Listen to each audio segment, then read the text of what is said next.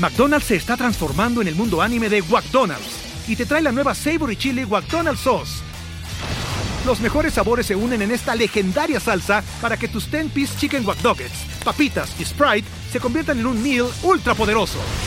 Desbloquea un manga con tu meal y disfruta de un corto de anime cada semana. Solo en McDonald's.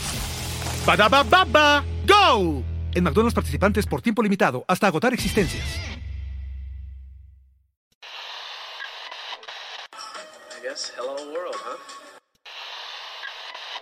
Think about uh, maybe the possibility of winning here uh, today. Had a few thoughts uh, for my friend Sevi, and uh, this one is for for him.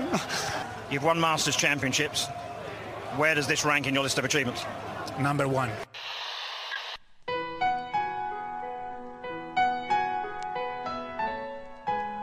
Bienvenidos a Augusta National y a una nueva edición del Masters y a una nueva edición de Golf Sapiens. Hola amigos, bienvenidos a Golf Sapiens, episodio 89.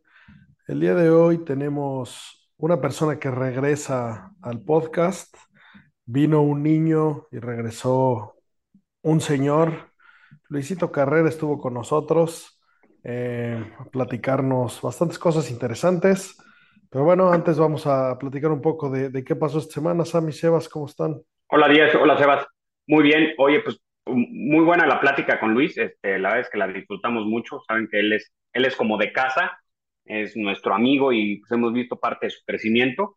Y pues esta semana, pues no, no pues, sin más, más sombras que luces, ¿no?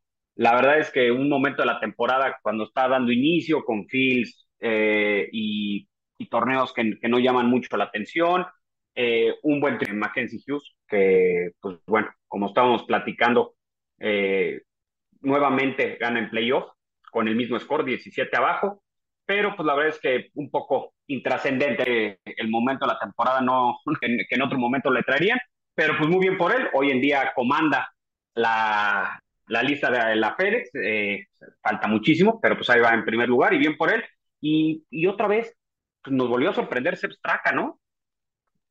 Futuro jugador de Ryder, está, está raro, ¿no? Este, este año eh, lo, lo, que ha logrado y, lo que nos ha sorprendido. Sí, totalmente buen, buen desempeño de Sepp Straka que pierden, que pierden playoff. Eh, si no mal recuerdo aquí, los dos presentes lo estaban casi retirando la temporada pasada, que como chingados había llegado a East Lake, al último torneo de, la temporada. Eh, recuerdo que lo estaban semi-retirando, que era malísimo y que no sé qué, pues confirma que está en buen momento. Segundo lugar, otra vez perdió en, en playoff. El último torneo que había quedado por ahí también había perdido en playoff contra, contra Salatoris. Y, y bueno, eh, en general, pues creo que un, torneo digno, con un field no, no, sin muchos nombres importantes, pero creo que y, principalmente para los jugadores de fantasy tenemos que poner atención eh, de aquí, de este tipo de torneos, se ve quién está embalado en buen, buen momento para, para underdogs en la parte importante de la temporada, ¿no? Eh, vemos nombres ahí buenos en el, en el leaderboard, sin, sin ser las superestrellas, pero bueno, está Straka, está Higo, está Emiliano Grillo, Keegan Bradley, Mark Hubert hasta arriba.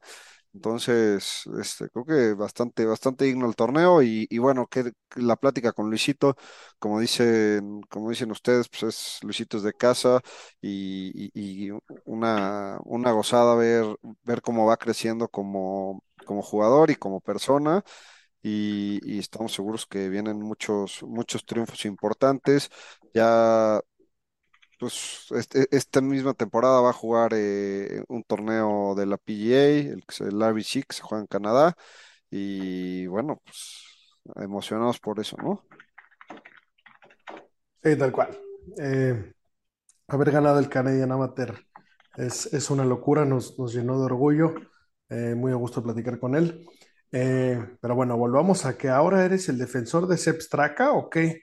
tenemos que regresar en los podcasts. El que lo defendiera Sammy, eh, yo nunca lo defendí. Sí está jugando muy bien, pero bueno, también con el respeto y admiración que le tengo a cualquier jugador profesional de golf, en especial los del PGA Tour. Este es como, este es como la, la segunda división. Debería de hasta tener un nombre diferente, yo creo, porque no puede ser que estos torneos en papel pesen lo mismo que los verdaderos torneos, ¿no? Entonces, aquí vemos a los jugadores que o tuvieron problemillas para mantener su tarjeta eh, y que andan ahí rascándole a ver qué sacan y a ver cómo mantienen, o por otro lado, los que vienen del Corn Ferry, que pues quieren demostrar y quieren jugar y, y quieren pues un poco lo mismo, ir ganando puntos para asegurar no perder la tarjeta, ¿no? Entonces la verdad es que sí, los fields son muy pedorros. Eh, el campo bonito, pero bueno, todo lo que está antes de Hawái difícilmente agarre mucha tracción. Entonces, pues, eh, bien, muy bien por Mackenzie Hughes, que, que por ahí sonó que, que, que mal pedo que no lo llevaron a la Ryder, que chance, digo, a la, a Presidents, que chance y, pudo haber tenido, y, más por historia, ¿no? No, no porque tiene una gran temporada previa, pero bueno, sacando el pecho por los canadienses, porque pues por ahí Connors jugó bastante mal. Eh, eh, sacando, sacando el, el pecho por, por Canadá, bien por él. Y, y del otro lado, un torneazo que también pasa muy desapercibido, que suele tener fields bastante malos. eh, el Downhill que se juega en tres campos irreales, en San Andrews, en el Old Course, en Kings Barnes y en Carnoustie. Eh, la es que es un torneazazazo, me sorprende que no, Te, te conoces bien esos, esos lugares, ¿no? Fíjate que, que ni Carnoustie ni Kings Barnes, pero San Andrés y yo somos uno mismo. Llegué a, llegué a segunda base, ¿no? Nos falta jugarlo y tirar el mismo 61 que, que tiraron por ahí. eh, que Romain Lagasque, eh, el, el buen jugador francés, empató el récord de campo con un nuestro 61. amigo Ángel, nuestro amigo Ángel se va a cagar con tu, con tu acento francés, ¿eh? Romain Lagasque. No. Ese está mejor, ese Sí, está pues, mejor. pues, pues, claro, pues que te, te tiré el del sur, el parisino te zurras, pero eh, pues el señor Romain el, el, el jueves se tiró un seis uno y el viernes se reventó un 80 el don. Debe ser de los, de los, de los días más buenos y más malos que ha tenido un jugador en la historia. Sí, de acuerdo, un buen, buen torneo por allá, eh, con varios jugadores eh, asiduos del, del PGA Tour, varios titulares del LIV, que, por cierto esta semana tenemos, tenemos LIV en, en Bangkok, va a estar interesante, eh, pues chingón ver un, un, un field tan, tan importante por, es- por esos rumbos, ¿no? Con tantas estrellas, por esos rumbos vamos a ver qué tanta gente jalan, eh, creo que es algo nuevo para, pues para, prácticamente todos los, todos los que van, ¿no? Sí, bueno, bueno, te fuiste a Bangkok antes de, de cerrar con el European Tour, que por ahí, pues bueno, ganó Ryan Fox. Eh, Punto curioso, el, el segundo día el clima estuvo tan pinche en, en tierra escocesa que hicieron la salida en escopetazo. Entonces ya llevamos en los últimos torneos del, del European o del DP, como se llama hoy. En uno se jugó a 54 hoyos y en otro se jugó eh, en escopetazo. Entonces, muy bien, pues ahí, ahí marcando tendencia el, el buen live, que pues bueno, sí tenemos esta semana. Eh, a ver, a ver cómo nos va. Interesante el, destino, muy interesante. Entiendo que, que esto es algo que jamás hace el PGA Tour y que esto es parte de lo que la gente le puede gustar. Y, y pues bueno, cosas, cosas bien interesantes, ¿no? Por ahí salió que, que los de Live están comprando tiempo aire, comprando transmisión con Fox aparentemente. Los papeles están volteando. Está, está interesante esa parte, ¿no? Sí, de acuerdo. eh, creo que una vez más los periodistas eh, pagados por el PGA Tour, eh, ti- tirándole mucho al LIV de que cómo chingados iba a comprar tiempo aire eh, ellos en vez de que se les pagaran a ellos por transmitirlo. Y, pues hay que verlo un poquito la- el big picture, ¿no? O sea, tú, hay, hay dos formas de hacer, de hacer negocio ahí. Una es que te paguen por tus derechos y, que, ellos lo transmitan y ellos se encarguen de cobrar el, eh, lo que quieran cobrar por anuncios. Y la otra, que es el, el caso que agarró el, el, el Live, es tú compras el tiempo aire, tú le dices, oye, necesito pues cuatro horas de, para transmitir, o dos horas y media que, que, que duran, no, cuatro horas que duran más o menos por, día, cuatro horas y media. Eh, y, yo voy a meter los anuncios que quiera como los quiera meter y yo los voy a cobrar, ¿no? O sea, yo te pago por el, el tiempo que me transmitas, pero yo voy a cobrar por todos los anuncios y por todo lo que venga alrededor de, alrededor de ahí. Creo que es una apuesta grande y es mucho más, es mucho más complicada hacerla así, pero, pero está interesante que está cambiando hasta esto el, el live, ¿no? Sí, la verdad es que a mí me parece. Y, y, todo cambio no quiere decir que, que, que, va a ser el que, el que perdure, ¿no? O sea, creo que es importante que pues, se, se tiene que iniciar por cambiándose algo y seguramente habrá errores y fallas, que luego se pueden cambiar, ¿no? Creo que en esto lo que sí hemos coincidido es que, que la propuesta PGA de no cambiar nada, que las reglas ya son, es lo que no a nosotros como podcast o como miembros del podcast no nos tiene tan satisfechos, ¿no? O sea, es, es claro que, que, que, toda liga puede mejorarse y que tal vez alguna de las propuestas del IB no les han gustado a ellos, pero no todo lo que propone el IB es malo, ¿no? O sea, no, no, no, no todo lo que han logrado es precisamente pues para perjudicar al golf, como te lo tratan de hacer ver a veces algunos medios que son como muy pro PGA, ¿no? Demasiado claro, seguimos, seguimos con, con información dándola de lado que les interesa, hasta, hasta lo decían en plan burla de que están teniendo que pagar por sus derechos de tele, pues me parece bien interesante, hasta curiosidad me da ver en qué usan esa publicidad, qué mensaje mandan, eh, y bueno, y, y, y, si alguien pensó que nos preocupaba el dinero, pues eh, están muy equivocados, entonces da igual la manera, pues están saliendo con la suya. Eh, ojalá y se pongan de acuerdo pronto, hasta el mismo Rory ya dijo que se debería de hablar de paz, creo que ya el mensaje está volando por muchos lados. No, no debemos de ser nosotros quienes, quienes seguimos pagando los platos rotos viendo, viendo un tour dividido. Pero bueno, bien porque vayan a Bangkok, bien que lo vayan a pasar en la tele. Esperemos que se ponga bueno, esperemos ver buenos tiros de golf, que en el fondo es lo que queremos. Y pues bueno, ojalá y, y, vaya agarrando más, más valor y más significado eh, los torneos de Live. Eh, y que por ahí, pues ya hablando de, temas de Live, el PGA Tour ya los demandó, diciendo que, que les mintieron a los jugadores y que los obligaron a romper eh, los acuerdos que tenían con ellos. Entonces, pues un poco más ahí de drama legal. y bueno, y hablando de jugadores de, de Live, eh, ¿Vieron a Bryson cómo subió su videíto de, de ahora sí pasando la cuerda bien por abajo, después de lo topo que se vio la vez pasada? Eh, yo creo que le cayó tanta caca que se quiso hacer el cagado y se vio más topo aún, ¿no? Bueno, sí, pero también este, yo lo estuve viendo eh, a través de redes, no, no, no en vivo, el torneo de Drive. Llegó por ahí a la final bastante bien este, y como bastante agradecido, ¿no? Como, como bastante más empático con, con la gente en general, ¿no? O sea, me, me cayó mejor de lo que ya me caía y a mí me cae bien, ¿eh? Sí, de acuerdo. Casi lo gana, ¿eh? Pero bueno, a ver si le empieza a pegar derecho, porque pues ya se le vio la mano muy sana, pero qué, qué chueco le ha estado pegando últimamente. A ver si ya da pelea el Liv, ¿no? Ojalá. Sí, lo hemos visto muy pocos torneos todavía. ¿Cómo sacrificas gente? Y regresando un poco al, tema de Sepp Straka, pues tuvo un temporadón el año pasado, ¿por qué chingados no iba a estar en los primeros, en los mejores 35 en East Pero bueno, sacrificas gente con dos torneos 10. Claro, pero yo lo que me quejé en su momento y, sin volver al pasado es que se, se, hubiera cancelado el golf mundial si ganaba Sepp Straka la FedEx y no podías permitirte que se presentara gente que no podía ganarla. Eso es lo que, eso es lo que me parece una cagada de ese formato, de historia pasada.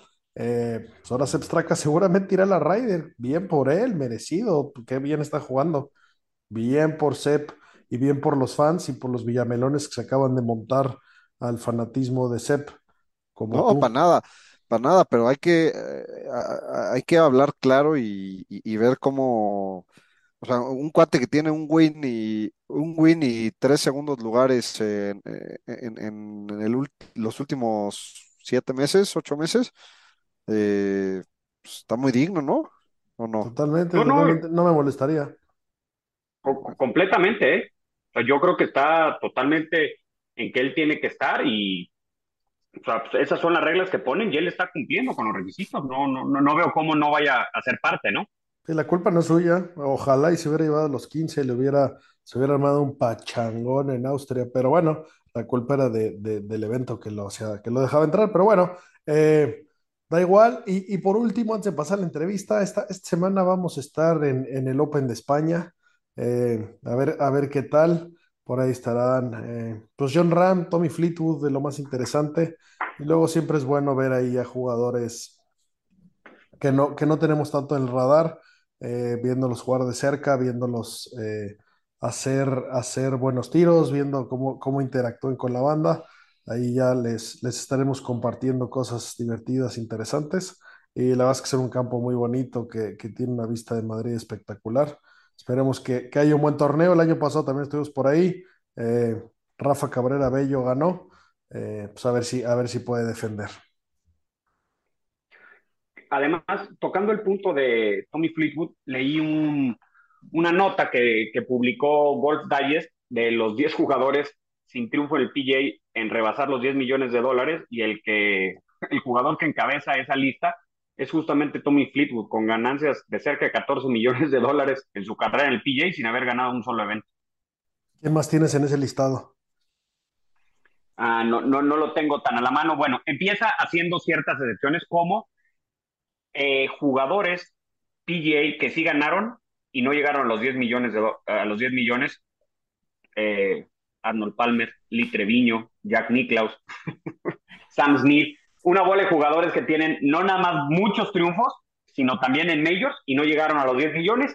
Y luego se sigue con una lista de jugadores que el que me llamó realmente la atención fue, fue Tommy Fleetwood, ¿no? Porque es el que más ha ganado sin haberlo ganado.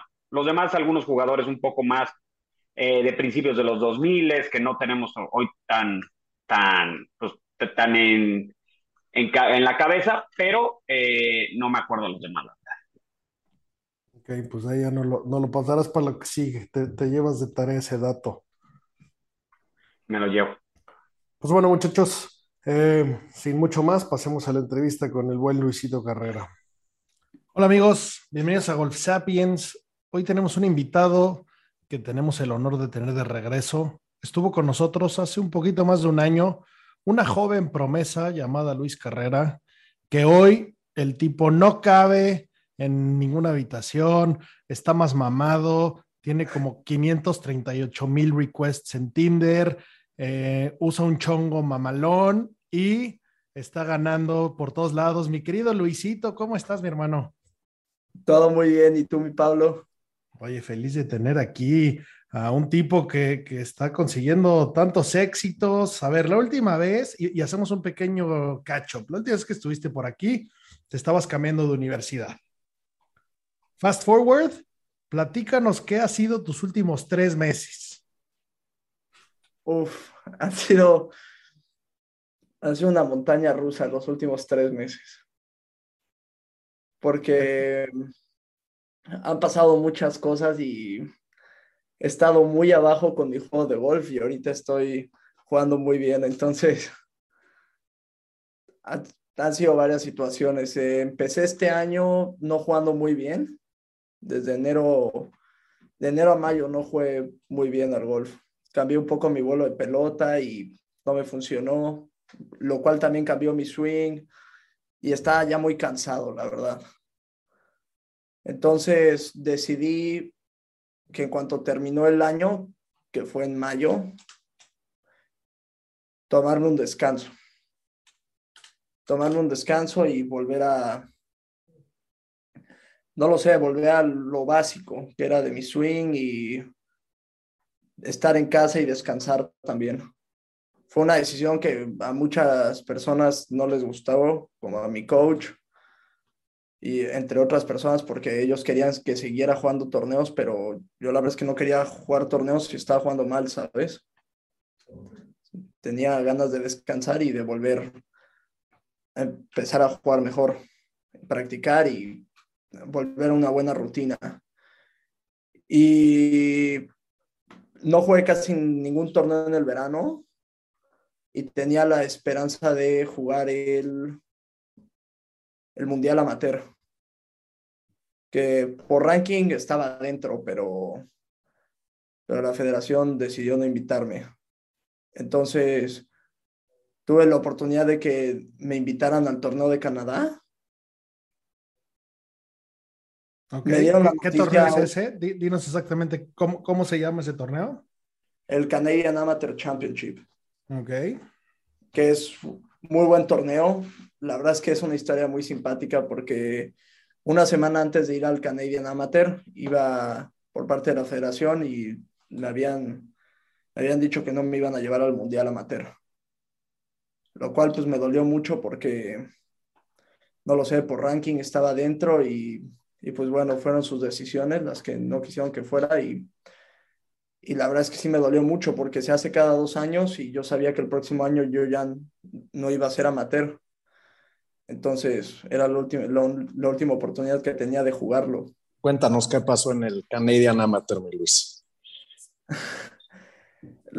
la verdad es que tenía muchas ganas de jugar bien. Este, estaba cómodo en el torneo, llegué y la verdad como que llegué con ganas de demostrar que, que todavía tenía buen golf, ¿sabes?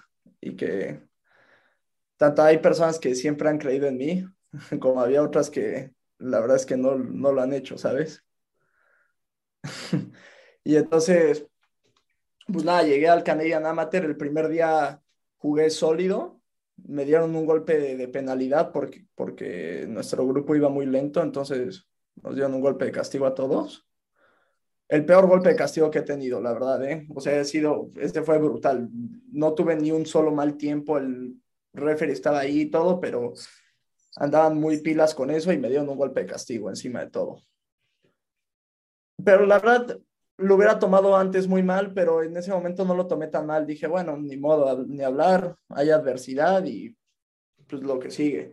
Y al día siguiente fui al otro campo porque se juegan en dos campos y en el otro jugué muy bien. La verdad se me acomodó mucho el campo, pegué, pegué creo que 18 greens ese día y no poteé tan bien y tiré creo que cuatro menos. Y entonces eso me ayudó mucho a que recuperé mucha confianza ahí. Después el tercer día, recuerdo que no estaba tan lejos del líder, pero los primeros nueve hoyos no jugué muy bien, estaba poteando muy mal, no entraba ningún pot y mientras tanto veía mis compañeros con los que venía jugando que metían todo, iban a todas las banderas, están jugando un carro y la verdad me tocó tener mucha paciencia y los segundos nueve hoyos creo que jugué muy bien, tiré creo que como cinco abajo los últimos nueve y me metí a la pelea. Salí al último día con dos golpes atrás del líder y había en la práctica se me acercó, se me acercó un pro del campo. Y se me acercó a saludarme muy buena persona en español. Y no me había acordado quién era hasta que me acordé que teníamos el mismo coach cuando yo tenía 11 años, él debe ser 7, 8 años mayor que yo, se llama Rodrigo Peña, no sé si alguno lo conozca, y estaba trabajando de pro en ese campo, llevaba más de 10 años que no lo veía, y me preguntó que si llevaba Caddy, y no llevaba, entonces me dijo que si quería que, que si quería que me cargara la bolsa. Y le dije, pues va, vamos. Oye, ¿y no lo habías, no, no lo habías visto en los días anteriores? No, lo vi. No, el día que se me acercó fue terminado la tercera ronda. Y me dijo que al día siguiente me cadeaba. Se me acercó en la práctica, terminado la tercera ronda. Y me fue a cadear en la, en la última ronda y empezamos, empezamos en fuego con un, con un águila y ahí supe que ya me había metido a la pelea. ¿Ibas, ¿Ibas con el líder o ibas grupos atrás o algún grupo atrás? No, iba un grupo adelante del líder. Ok. Sí, este, iba creo que en tercero o cuarto y el hoyo uno era un par cinco un poco largo con Ara Bounce del lado derecho. Pegué un un muy buen driver del lado izquierdo, después tenía como 250 y pegué un fierro 3 increíble hacia el centro del green y metí un buen pot como de 30 pies. Y de ahí me seguí. Ok, ¿y hasta dónde te seguiste? Pues la verdad es que hice puros pares hasta el hoyo 9. En el 9 es un par 5 medio corto, pegué un muy buen driver, después pegué un buen fierro, la dejé como a 20 pies y hice tres pots fallé un pod muy cortito, como que me dio, me dio un poquito nervios y la fallé. Y de ahí pensé y dije, bueno, si vas a ganar este torneo tienes que potear con huevos. Esto ya saliendo al 9, ¿y cómo, cómo estaba el leaderboard saliendo al, digo, al 10? Creo que iba perdiendo por una. Ok, ok. Empatado o perdiendo por una. ¿Eres de los que está revisando constantemente el leaderboard? Mm, pues me gusta, pero ahí no lo estaba checando tanto. Como que no había tanta accesibilidad. Normalmente hay como pantallitas o algo, pero ahí no había. Ok. Entonces era bueno eso. Y en el hoyo 10 metí un buen pot para Verdi. En el hoyo 11 la dejé dada para Verdi. Y como que ahí empecé a levantar. Y después hice muy buenos pots. La verdad es que el pot ese día estuvo en fuego. Y metí un muy buen pot en el 14. Y después en el 15 metí un buen pot para par. Y ahí como que en el 15 mucha gente se me acercó a verme como por el, por el 14, cuando metí el pot del 14, mucha gente se me acercó a verme y ahí fue cuando, y, vi que en el grupo atrás ya no había tanta gente siguiendo. O sea, volteaba para atrás y veía que ya no había tanta gente literalmente viendo a, los jugadores de atrás, que así fue como había empezado. Y ahí fue cuando dije, no, debo de ir de líder. O sea, sí sé que estoy hecho un culo, pero pues he de ir bien en el torneo. Así es. Y... Oye, ¿es, es, el, ¿es la vez que más te ha tocado, o sea, más gente te ha tocado que te vaya a ver jugar? O sea, que estés en un ah. torneo, que estés en un torneo y lleguen al hoyo en el que estás. O sea, el, ¿son los hoyos que, con, que has jugado con más gente? Sí, yo creo que sí. ¿Y qué se siente? Pues la verdad es que no presté tanta atención a la gente, o sea, iba más iba como muy enfocado, iba un poquito ansioso, cuando me pongo un poco nervioso, camino mucho más rápido y todo, y el Caddy me ayudó muchísimo, el Rodrigo me agarraba y, me decía, a ver, quédate tranquilo y respira, y cantábamos canciones y todo, y, y como que iba muy enfocado en el tiro, ¿sabes? No iba, o sea, no iba volteando a ver quién estaba ahí viéndome. Entonces iba como muy centrado, o sea, nada más iba viendo a la bandera y al hoyo y listo. O sea, no volteaba a ver qué estaba pasando. Y a ver, platícanos un poquito del, cierre del torneo. Eso, eso es el 14, llega mucha gente, 15, 16, 17, 18, ¿qué pasa? En el 15 era un hoyo difícil, el 15 era una salida muy difícil a la que le tenía mucho nervio y me paré con un fierro 3 y lo único que pensaba era hacer buenos swings. O sea, lo, único que pasaba por mi mente era, haz un buen swing, ¿sabes? O sea, no quiero que hagas un mal swing y que te salga un mal tiro porque te vas a arrepentir el resto de tu vida. O sea, yo decía, haz un swing sólido, cuando menos. Si sale mal, ni modo, pero hice lo que pude y pegué una bala con el fierro 3. Después no pegué un buen fierro. El segundo tiro creo que me quedó un fierro 7 y la corté un poco al rough del lado derecho. Después no pegué un buen chip, la dejé como a 7 pies y la metí. Y ese pot fue increíble. En ese pot dije así como a huevo. Después la siguiente salida también era complicada, era otro fierro 3 que también la volví a pegar en el centro de fairway. Después pegué otro fierro 6 al green, hice dos pots y después el hoyo 17 era un par 3 muy difícil también, era muy angostito, era como el green era muy chiquito, bunkers alrededor, muy, con mucho slope el green, y creo que me tocó pegar un fierro 7. Tenía un poco de adrenalina, entonces le estaba pegando un poquito más fuerte a la pelota. ¿Ese pedo lo tienes bien medido? Eh, o sea, ya sabes si se ando, ando caliente, ando emocionado, le voy a bajar un fierro o algo así. Sí, sí, sí, le calculo un poquito. Lo que dejan las lobas caras, ¿verdad? Sí, la verdad es que he aprendido mucho de ahí. Si te saben esto, esa presión la he sentido con una buena loba en el hoyo 9. Para los que no saben esto, Luisito jugó y juega seguido con, con, nuestro grupo y desde muy chavillo le entraba a las apuestas gordas y entonces, pues miren, apuesten desde niños muchachos, no todo es malo. y, y cada vez que pueden nos va y nos ponen la madre. O sea, trabajamos todo el año para dejarle, para dejarle algo de dinero a Luisito para cuando se vaya. no, hay una que otra que me ha costado, pero de esas son las que se aprenden. Oye, y a ver, hoy 18, hoy 18 ganas. Eh, ¿qué pedo? ¿Estaba, es- eh, estaba tu, tu familia, estaba tu jefe? Eh, no, no sé si fue, pero digo, y, y quien no sepa, pues, tu jefe ha estado contigo desde chiquito atrás, este, todos los días en, en la hacienda está, estaba ahí viéndote tirar bolas, viendo practicar, y creo que ha sido parte fundamental para, para donde estás ahorita. ¿Fue o no? No, no, no pudo ir. Este, la única familia que tenía ahí es una prima que estaba, que está estudiando la universidad ahí y me fue a ver. Y bueno, estaba emocionadísima. Estaba, estaba súper contenta de, de verme jugar y terminé en el 18. La verdad es que no quería festejar ni nada, no quería celebrar porque no sabía qué, qué estaba pasando con los grupos de atrás.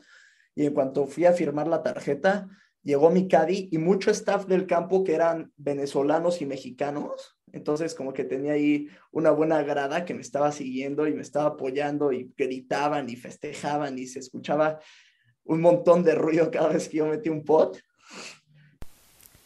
Shout out a la banda latina, muchachos. Somos muchos, nos ven como underdogs, nos unimos y no hay quien nos pare. Y bueno, increíble, me fueron a abrazar, gritaban, me brincaban y todo. Y yo con tanta emoción que tenía, todavía como que no me lo creía en ese momento. Entonces yo decía, bueno, qué increíble. Pero todo lo que fue antes del torneo fue lo que fue todavía más bonito, ¿sabes? Porque estaba contando que no me habían, que me habían avisado que no me iban a llevar al Mundial Amateur en mi último año como amateur. Y a pesar de haber estado rankeado dentro del top 3, me dijeron que no iba a ir. Entonces me había dolido muchísimo. Y había dicho que no iba a ir a Canadá a ese torneo.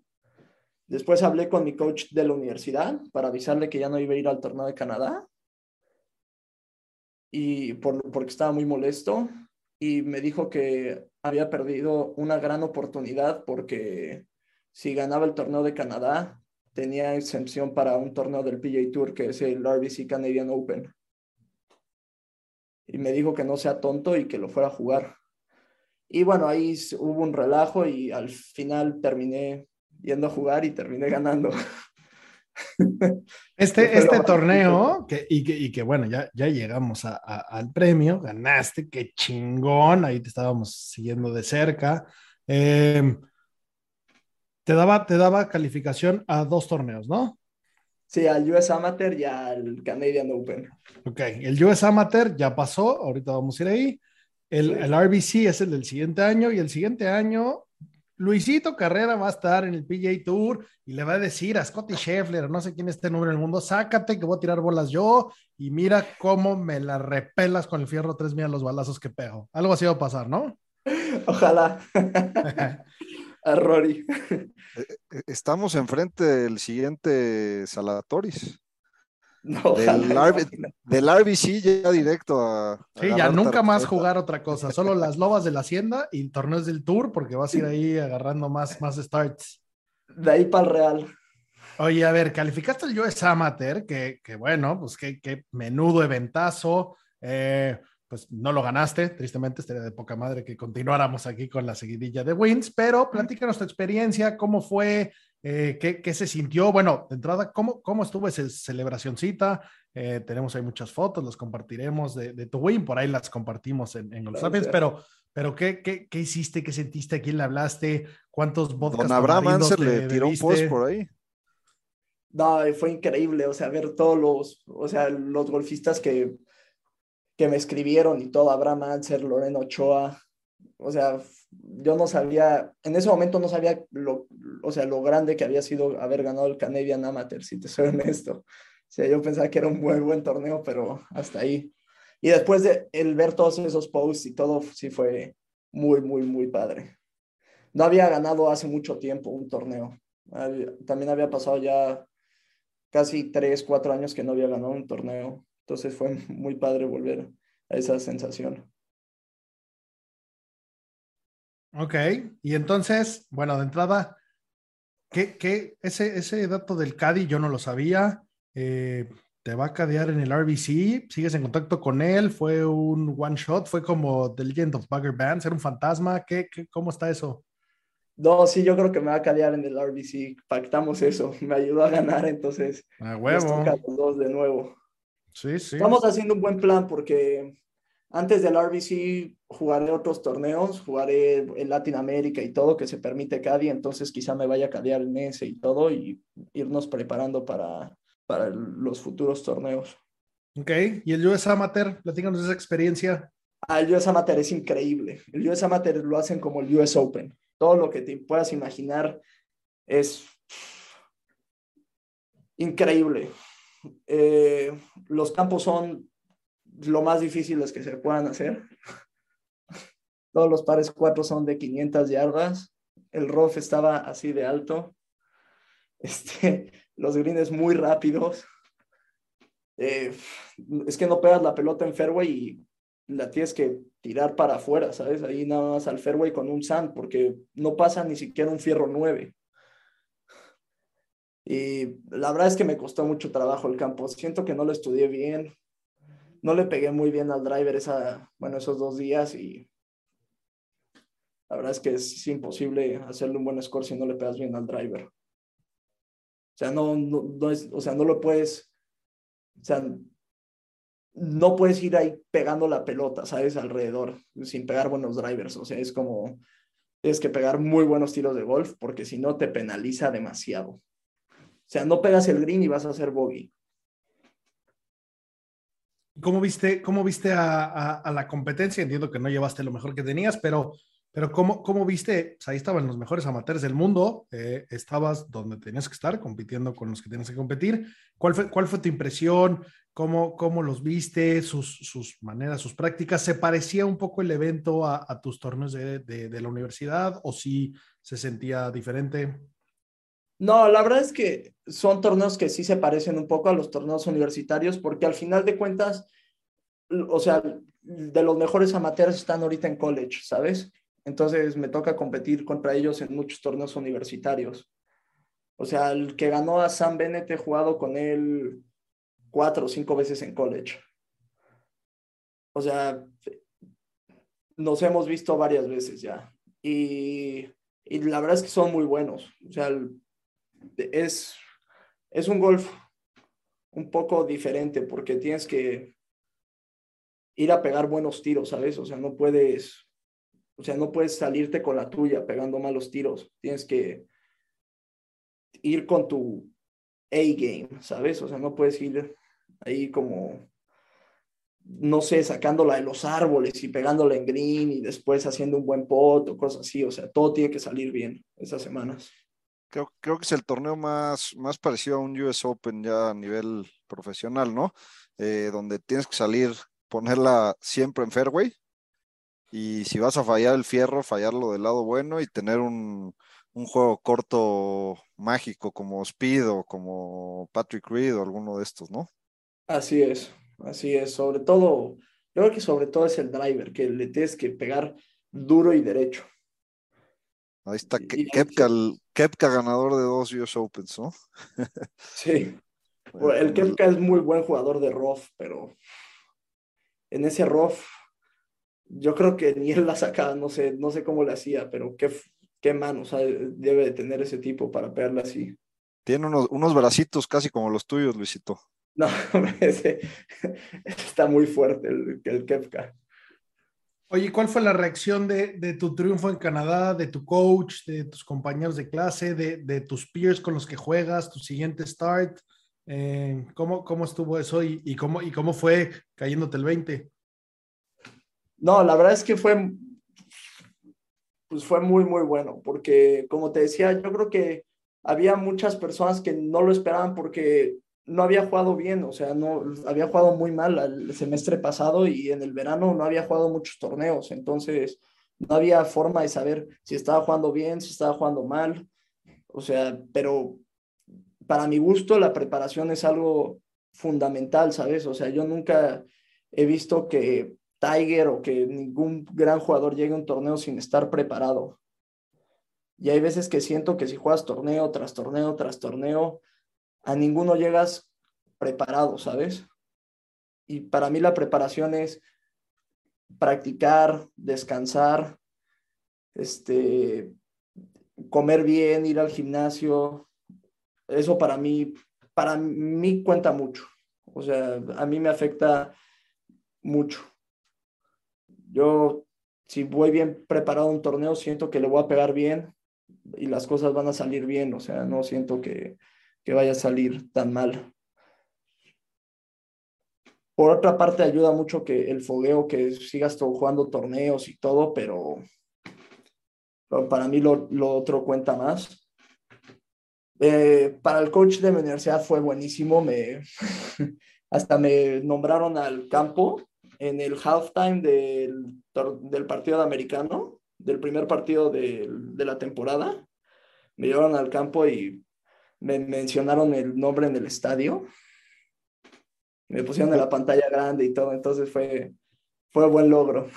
Eso de estar bueno, porque me imagino que, que las chelas de, de, la noche después del partido, pues todas las, las, las fans del equipo americano, pues te reconocieron, ¿no? ¿O qué? Aventaron un brasier ahí desde las gradas. Mínimo, lo menos que esperaba.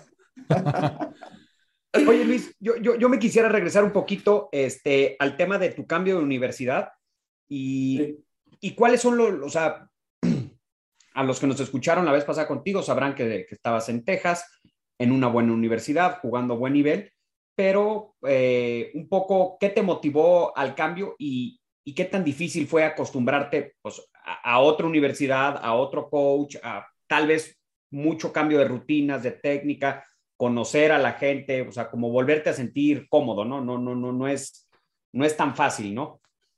Claro, claro. No, la verdad es que sí, o sea, es un cambio fuerte porque en, después de tres años, que fue lo que estuve en otra universidad, te empiezas a sentir cómodo, ¿sabes? Estás como en tu zona de confort y siempre moverte de tu zona de confort es difícil. Pero eso es otra cosa de las que yo pienso y digo, para seguir mejorando, tienes que salir de tu, de tu zona de confort. O sea, tienes que experimentar nuevas cosas y, y tienes que hacer cambios. Si quiero, no sé, mejorar alguna cosa en mi juego, pues tendré que cambiar algo, ¿sabes? Y para mi gusto, el cambiar de universidad era necesario para seguir mejorando mi juego. Eh, la otra universidad, a pesar de que jugábamos torneos buenos, no jugábamos contra, no jugábamos un calendario tan bueno. O sea, no jugamos contra las universidades más grandes de Estados Unidos, que es donde están los mejores amateurs. Entonces eso fue un cambio que a mí me motivó mucho, que dije, bueno, ahorita tengo la oportunidad de ir a una universidad más grande donde estaré jugando contra los mejores amateurs del mundo y eso me va a ayudar a que yo sea mejor. También creo que el coach de aquí es muy bueno. Él siempre me ha apoyado muchísimo y es un tipo demasiado disciplinado es el tipo más workaholic que he conocido y se dedica al 100% a nosotros. Entonces, es alguien que le puedo llamar un domingo a las 7 de la mañana para que me vaya a ayudar a la práctica y ahí está, eh, en cualquier momento. Y es muy buen coach de swing, sabe de golf muchísimo y siento que fue un muy buen cambio. Al principio quizá no fue tan bueno porque me costó un poco de trabajo a la rutina a la que me tuve que acoplar porque era, siento que era una persona disciplinada, pero no tenía la disciplina que tengo ahora, que es lo que el coach me ha dado y me ha hecho, me ha hecho de esa forma. Entonces creo que sí fue un poco pesado para mi gusto en ese aspecto, pero al final de cuentas creo que he mejorado. ¿Cómo diste, a, ¿Cómo diste a UCF, este, Luis? ¿Lo buscaste? ¿Te piquearon? Platícanos un poco del, del proceso, del cambio.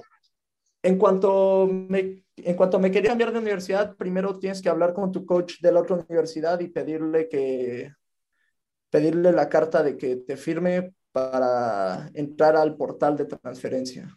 Si no, no puedes, o sea, tienes que pedirle como el release y le pedí el release y en ese momento entré a un portal que nada más lo pueden ver los coaches de golf de, de, División 1.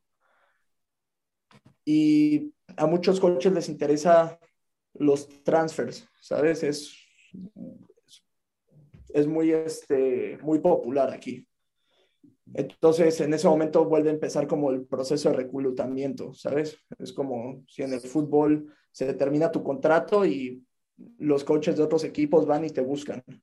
Entonces, UCF fue una de las que me buscó y me gustó mucho porque, pues bueno, el clima me parece muy bueno, puedo jugar todo el año. El golf alrededor de Florida también es muy bueno. También veía los planes a futuro en donde quisiera vivir terminando la universidad y me gustaría quedarme aquí en Florida. Entonces, me pareció una muy buena idea, la verdad. Oye, ¿qué te quedan un par de años, ¿no? Todavía de universidad. No, no, no, este Eh, ya es mi último año. Ah, o este es tu último. Eh, ¿qué esperamos de Luisito cuando salga de la universidad? ¿Cuáles son los planes? Eh, todavía no lo sé, la verdad, este, falta, no sé, hay muchas cosas que tengo que pensar y muchas cosas que tengo que ver, tengo que...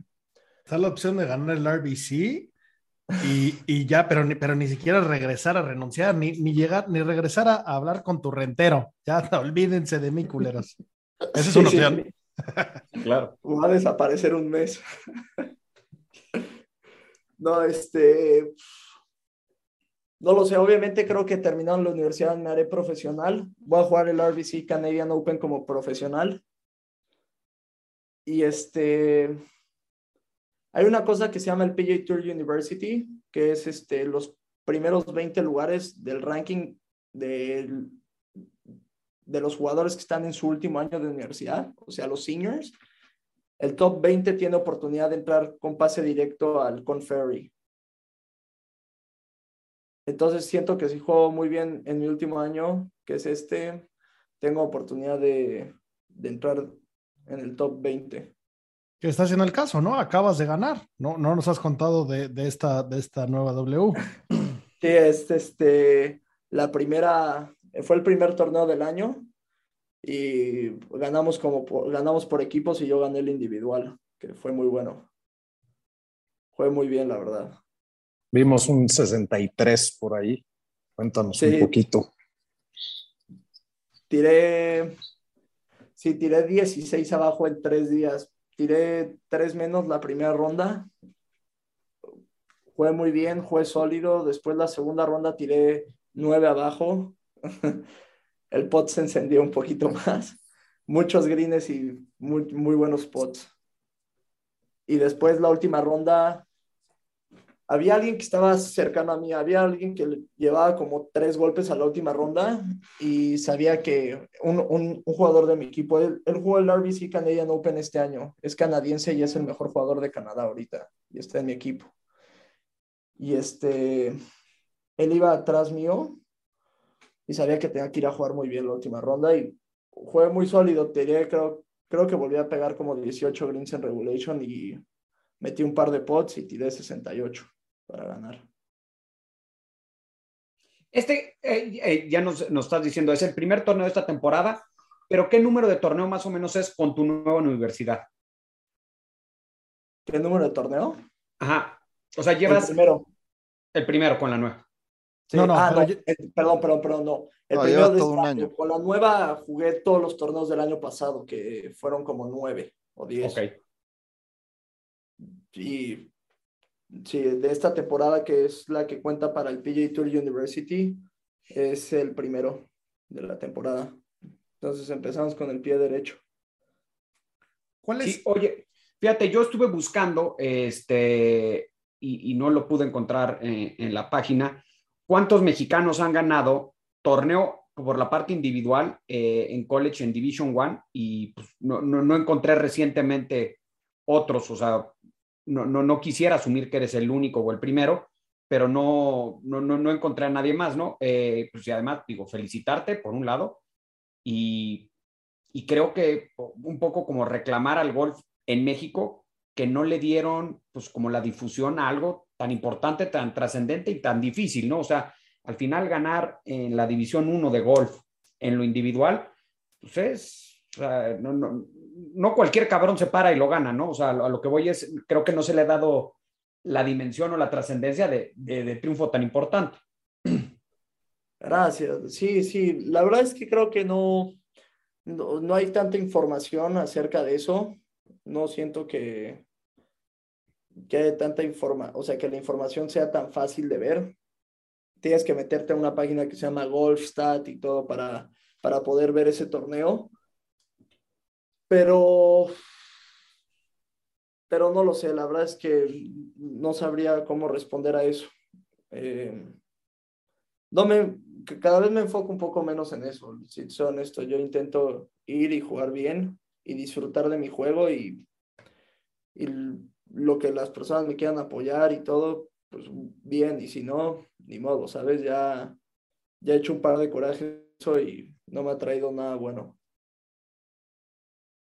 Oye, y de, cara, de cara a volverte profesional, ¿qué, ¿qué pros o qué contras tiene la situación? O sea, por ejemplo, de cara a jugar el RBC, supongo que el hecho de ya jugarlo como pro, pues por ahí eh, pasas el corte y empiezas a cobrar eh, tus primeros cheques, pero ¿qué estás dejando en la mesa? ¿Tienes planeado cuándo hacerlo y por qué? ¿O, cómo está ese, ese tren de pensamiento? Eh, tengo planeado en hacerme profesional terminando la escuela, que sería en mayo. En cuanto me haga profesional, pues yo creo que mi primer, mi primer torneo sería el RBC Canadian Open. Pase lo que pase, pues bueno, de ahí habrá otras cosas, pero para mi primer año me quiero quedar a vivir aquí en Estados Unidos y jugar jugar tours alrededor de Estados Unidos. Quiero intentar hacer el Q-School de, del Conf Ferry, que es por estas fechas del próximo año. Es el, la primera etapa es en estas fechas, después la segunda etapa no sé cuándo sea y la tercera un poquito después. Pero lo primero es que necesitaría buscar patrocinio. Necesito buscar a alguien que me patrocine para poder vivir aquí y enfocarme al 100 en mi golf el tema de vivir y todo, obviamente yo lo buscaría y así, pero sí necesitaría un, patrocinio para que me pueda apoyar cuando menos con un año, ¿sabes? De golf. Y de ahí ver qué sucede. Puedo intentar el Q-School de, del Conferry o puedo intentar el Q-School del, eh, del European Tour, que es el Challenge Tour. Podría intentar eh, ambos. Uno de los dos o ambos y siento que tengo buena oportunidad en alguno de esos. Pero no tienes, por ejemplo, pensado eh, PJ Tour Latinoamérica por el momento. ¿Te enfocarías en Estados Unidos o en Europa? Sí, por el momento es que el PJ Tour Latinoamérica es muy caro, ¿sabes? Es muy costoso y, y las bolsas no son tan buenas aún. Quizás suban ahora que el LIV le está haciendo la competencia al PJ Tour y se empiezan a subir las bolsas del PJ Tour, pero, pero no, el PJ Tour Latinoamérica creo que, o sea, por el momento no lo veo como opción, pero podría ser. Ah, estamos, seguros que después de este año te vamos a ver con pase directo al, al Confer, Luisito. Eh, Ojalá, muchas gracias, mi Sebas. Y yo tengo otra duda. De tener un, un, buen desempeño en el RBC, eh, te da posiblemente que te inviten sin tener el estatus de jugador del PJ a jugar otros torneos del PJ. ¿Es correcto? Sí, Así es. Si, quedas top 10, tienes automáticamente entrada al siguiente torneo. Correcto. Ok. Salvo que fuera mayor, ¿no? Exacto, salvo que fuera mayor. Ok, y así te podría seguir, o sea, como lo que decía Sebas al principio, como Will Salatores, sin tener el, el estatus, empezó a jugar, no generaba puntos, pero eso le hizo generar los suficientes puntos para poder tener el estatus sin haber pasado por Confer. Correcto. Y, así le hizo Jordan Speed y le hizo John Ram igual. Sí, Niman. Eh, bueno, eh, eh, ellos en general fueron a través de, sponsor exemptions que, que pues, claramente digo, teniendo una muy buena temporada este año y, y, y, y, un buen torneo en el RBC, pues va a ser un, vas, va a haber reflectores ahí y, a través de eso puedes conseguir los, los exemptions, que no se los dan a, cualquiera, claramente, es muy difícil que te los den, pero, pero bueno, pues esa es la llegada, la, llegada más difícil al PGA Tour, ¿no? Pero, pero al, al, final la más rápida. Correcto, yo lo veo la verdad como una oportunidad y, y pues bueno, me, me estoy preparando para eso y para el golf profesional que creo que va a ser bastante diferente al de college, pero este último año de college me, está ayudando para eso. Estamos jugando, vamos a jugar un muy buen calendario este último año, entonces quiero, quiero aventar todo a ver si puedo lograr eso del top 20. La verdad es que ahorita es mi objetivo. Y dime, la, la universidad o tu coach, ¿qué tanto les ayuda? Porque puede ser que inclusive esté prohibido a conseguirles patrocinadores para el día que se vuelven profesionales él nos ayuda. Eh, eh, yo creo que dependiendo un poco qué tal fue tu juego y tu desempeño universitario, él te ayuda. Bueno, en lo, en lo personal, nuestro coach nos ayuda. Bueno, es lo que él me ha dicho. No sé si otros coaches hagan lo mismo, pero sí, sí está permitido. Claro, claro que está permitido. ¿Tienes claro qué te puede interesar y qué no te puede interesar? ¿Tienes claro si ya hay que unirse a alguna empresa de representantes o algo. Por ejemplo, si mañana llega Ping y te dice, te doy una lana por usar mis palos, ¿es una conversación que estás dispuesto a tener o que no estás dispuesto a tener? Uf, no lo sé. La verdad es que yo creo que es importante un buen agente. Tener un buen agente que sepa. Y para que tengas un buen agente, todo está basado en qué tal estés jugando al, golf, ¿sabes? O sea, creo que mientras mejor estés jugando, mejor gente vas a tener y mejores patrocinios te van a llegar y todo. Mm, no sabría decirte, es, es algo que tendría que hablar con gente que conozca más del tema. Yo no conozco mucho de eso. Aunque creo, creo, que un poco más, la, la, pregunta de Pablo va un poquito más enfocada al tema, al tema deportivo, ¿no? Que si te ofrecen lana por usar cierta marca de, de palos, ¿cambiarías de los palos que llevas usando mucho tiempo o no? Porque aquí, aquí tuvimos a Abraham, a Carlos y ambos, digo, a Carlos le costó la tarjeta del PJ Tour cambiar de palos y, y Abraham dijo que él por ningún motivo firmaría con ninguna marca de, de palos, ¿no? Que no sea Miura. no, no, bueno, y firmó con Callaway, pero, pero sus fierros no los cambiaría, ¿no? Ok. Mm, no lo sé, yo creo que pensaría en qué tiene que ofrecer y, cuánto están ofreciendo. si ser esto, pero, pero no, yo creo que es una herramienta de tu trabajo, o sea, son las herramientas de tu trabajo, ¿sabes? O sea, no es lo mismo cambiar de palos que llevar un logo puesto nada más en tu playera. Entonces, eso hace mucho sentido. Yo creo que es algo que no había pensado y no, no creo que lo cambiaría, si soy honesto, los palos con los que he jugado porque el año pasado cambié de bola a otro tipo de bola. Quizá no sea bueno que diga cuál y por cuál las cambié. Puedes ventilar todo. Pero cambié y me empezó a ir muy mal y yo pensaba que no era la bola. Y en verano mi papá me dijo, a ver, ¿por qué no usas esta? Que era la que toda la vida habías usado regresé esa bola y empecé a jugar muchísimo mejor. El vuelo de pelota era mucho más bueno, ya no le pegaba con tanto spin y todo. Y, bueno, ahora regresé con esa. Entonces sí creo que es importante, como, como dijo Abraham y, Carlos, que, que juegues con lo que a ti te gusta. Sí, el logo no importa, ¿no? O sea, si te patrocina una empresa de tractocamiones y tienes el logo y se ve horrible, pero tienes el dinero con tus mismos bastones, con tu mismo equipo, pues creo que no, no hay mucho que pensar, ¿no? El cambio de equipo de, eh, es donde entra la duda, ¿no? O sea, si te cambian los spikes de Nike a Fujoy, pues al final este, los amoldas y listo, ¿no? No, no creo que sea lo, lo más importante en una decisión así tan, a, o sea, de la que puede depender tanto el futuro, ¿no? Claro, y al final de cuentas vas a ganar más dinero jugando bien al golf que con contratos. Oye, ¿tu, ¿tus sueños de, del PGA Tour tiene precio? Si mañana te escribe Liv y te dice sigue los pasos de Chacarra, vente a Liv. no sé si sea bueno contestar esto. Okay, no voy a salir luego a la luz. Bueno, tú di que sí, que te ofrezcan y luego ya a ver si firmas o no. Pero bueno, oye, Mr. Greg Norman, arroba Greg Norman, si nos estás escuchando, échale un cheque, ya lo vamos a platicar, Luisito y yo en corto. Sí, Oye, mi sí, querido claro. Luis, eres un chingón, mi hermano. Sabes que somos tus fans, sabes que siempre eh, hemos creído que, que el billete que nos bajas en la cancha va, va por buen camino. Eh, no nos cabe duda que va a ser un papalazo. Obviamente, seguimos de cerca todo.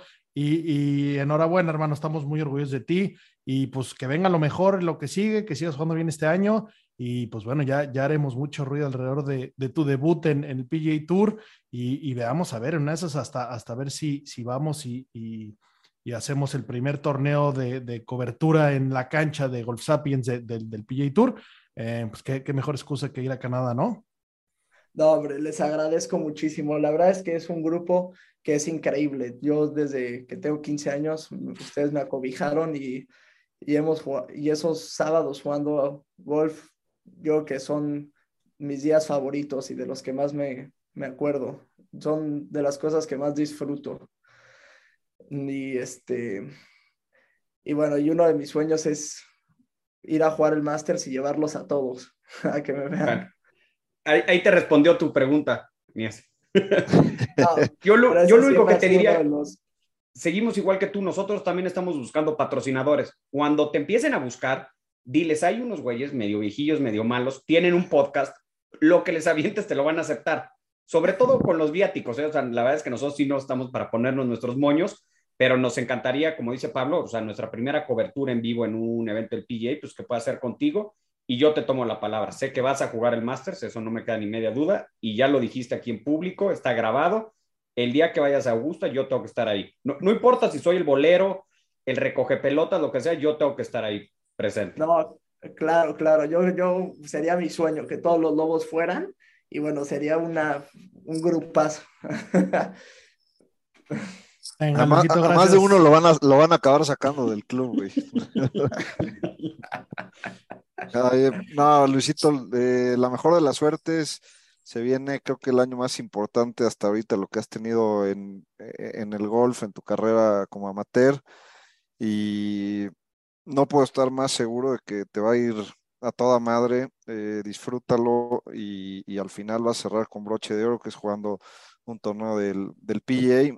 Eh, yo creo que eh, estoy puestísimo para ir. Tendría que ser una tragedia eh, para que no fuera. O sea que por ahí me verás. No, se los agradecería muchísimo. No saben cómo, cómo se los agradecería. Me, y, y, sobre todo ahorita del podcast y todo, y que siempre me han apoyado. Pues bueno, muchachos, este fue Luisito. Todos los que, los que escucharon ahí, anda buscando sponsors, pónganse pilas, agárrenlo mientras puedan, porque si no es, es, el nuevo niño maravilla y la cagaron cuando tienen oportunidad. Entonces, pues ya saben, lo pueden, ¿dónde, ¿dónde te pueden seguir, Luisito? ¿Dónde te pueden contactar? Eh, por Instagram o por email. Eh, mi Instagram es L-carrera1 y mi Gmail es luiscarrera 01234 arroba gmail.com. ¿Y tu Tinder? Para todas las groupies. ya estamos. Gracias, Luisito. Fuerte abrazo, mi hermano. Igualmente, gracias. Pues bueno, muchachos, esa fue nuestra plática con nuestro gran amigo Luis Carrera. ¿Cómo anda jugando? ¿Cómo, cómo de repente, pues dejar de jugar ayuda, no? ¿Cuál es la pinche receta del golf? No existe. Como bien decía Luis, esos altibajos en este deporte de un día ya no querer volver a saber nada del golf. Y la siguiente semana estás hasta arriba de donde puedes estar. Qué duro, qué difícil y qué divertido a la misma vez. Sí, además, pues digo, eh, como bien ustedes saben, pues Luis es nuestro amigo, era el más joven de, de, nuestro grupo de los sábados, pero gracias a eso nos ha tocado ir viendo toda la evolución y desde que lo conocimos, Díaz, pues por ahí del que habrá sido 2015, 2016, que estaba chavito, no tenía ni bigote ni nada, ya jugaba muy bien y decíamos, bueno, sí tiene chance, cómo empezó a desarrollarse aquí en México, básicamente solo, cómo empezó a tomar ciertas clases con algunos coaches, cómo fue variando. La verdad es que también mis respetos para Luis Papá, que ha estado siempre ahí atrás de él eh, y apoyándolo, creo que de manera positiva, nunca presionándolo en exceso, nunca exhibiéndolo, nunca usándolo como moneda de cambio, sino tratando de apoyar el talento que se le veía. Y el cambio que le vimos de que se fue a college a hoy es impresionante, ¿no? O sea, físicamente está mucho más fuerte. Veíamos que no tenía tanta distancia, embarneció y ahora tiene una distancia encabronada. Incómoda. Incómoda. ¿Cómo ha mejorado? Y, y, y me quedo de, de, toda la plática de estos dos torneos que ganó. Dos rondas de 18 regulations. O sea, eso es muy, muy, muy pocas veces se da, ¿no? O sea, pegar 18 hoyos, 18 regulations es muy complicado. ¿Y cómo te lo, te lo plantea que el juego es sólido, pero pues es cuando el pot se calienta, tira 63, cuando no, tira 68, porque todo mundo tiraste 15, 16, 17, 18 verdis, ¿no? Qué, qué importante es el pot y la verdad es que aquí en este podcast pues, nos da muchísimo gusto porque lo hemos visto desde niño, cómo ha ido y no nos queda la menor duda que como profesional su carrera seguirá teniendo muchos triunfos y ojalá que nos cumpla y nos lleve a todos a Augusta, porque entonces ella sí lo vamos a poner en un pedestal que si viven cerca a Tizapán va a haber una glorieta que se llama Luis Carrera. Oye, ya jugar, ya jugaron un torneo del PGA Tour con, con todos los, los pros ahí, con todos los, el, el galardón, aparte un, un gran torneo que, que tiene historia, eh, tiro de Tiger ahí desde la trampa. Eh, Johnny Vegas ha ganado por ahí. Es, es, un torneo, es un torneo bonito, es un torneo con historia. Qué experiencia más increíble estar ahí mismo, practicar con ellos, entrar al mismo lugar que ellos. Qué bien. Esperemos que podamos estar ahí, Golf Sapiens, eh, siguiéndole cerca y en el fondo, pues echándole porras a nuestro amigo, ¿no? Claro, y además, eh, al ser el, el, ganador del amateur y venir por una extension, seguramente cuando pegue su primer tiro en el, en el hoyo 1, pues será sea, en, en, un, en, un, grupo, pues tal vez con el antiguo ganador, con algún ex campeón. O sea, va a tener un lugar privilegiado por la forma en la que llegó, ¿no? O sea, no, es un jugador más, es el amateur que ganó el año pasado en Canadá y viene a representarnos. Ahora como profesional, pero algún lugar especial tendrá.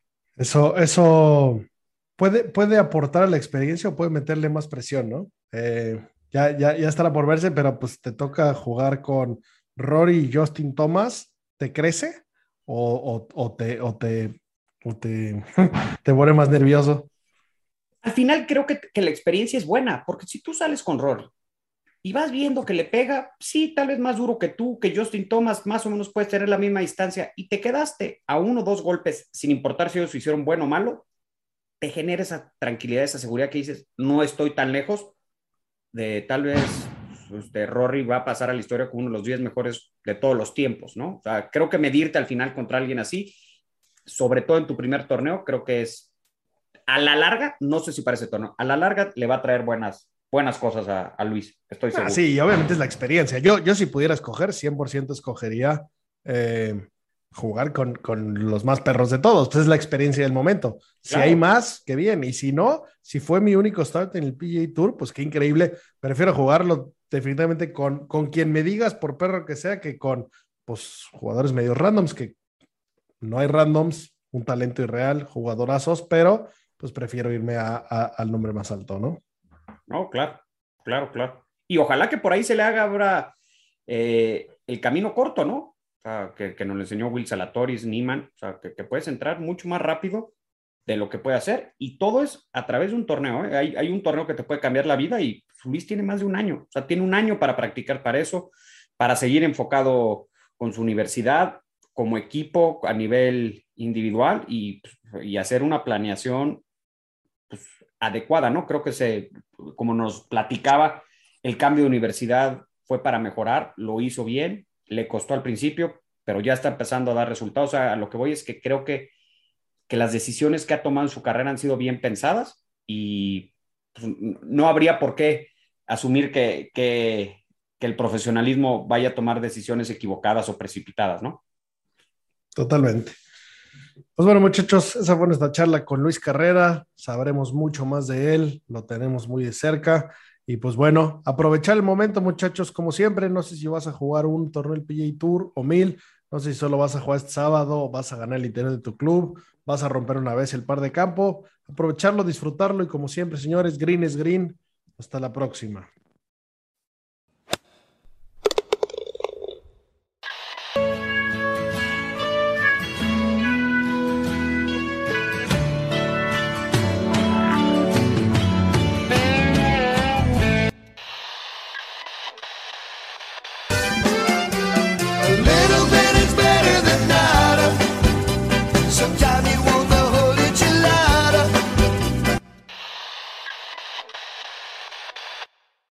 Every fan knows the right player in the right position can be a game changer. Put LifeLock between your identity and identity thieves to monitor and alert you to threats you could miss. Plus, with a U.S.-based restoration specialist on your team, you won't have to face drained accounts, fraudulent loans, or other losses from identity theft alone. All backed by the LifeLock Million Dollar Protection Package. Change the game on identity theft. Save up to 25% your first year at LifeLock.com slash aware. Judy was boring. Hello. Then Judy discovered ChumbaCasino.com. It's my little escape. Now Judy's the life of the party. Oh, baby, mama's bringing home the bacon. Whoa, take it easy, Judy. The Chumba life is for everybody. So go to ChumbaCasino.com and play over 100 casino-style games. Join today and play for free for your chance to redeem some serious prizes. chumba ChumbaCasino.com. No purchase necessary. Void where prohibited by law. 18 plus terms and conditions apply. See website for details.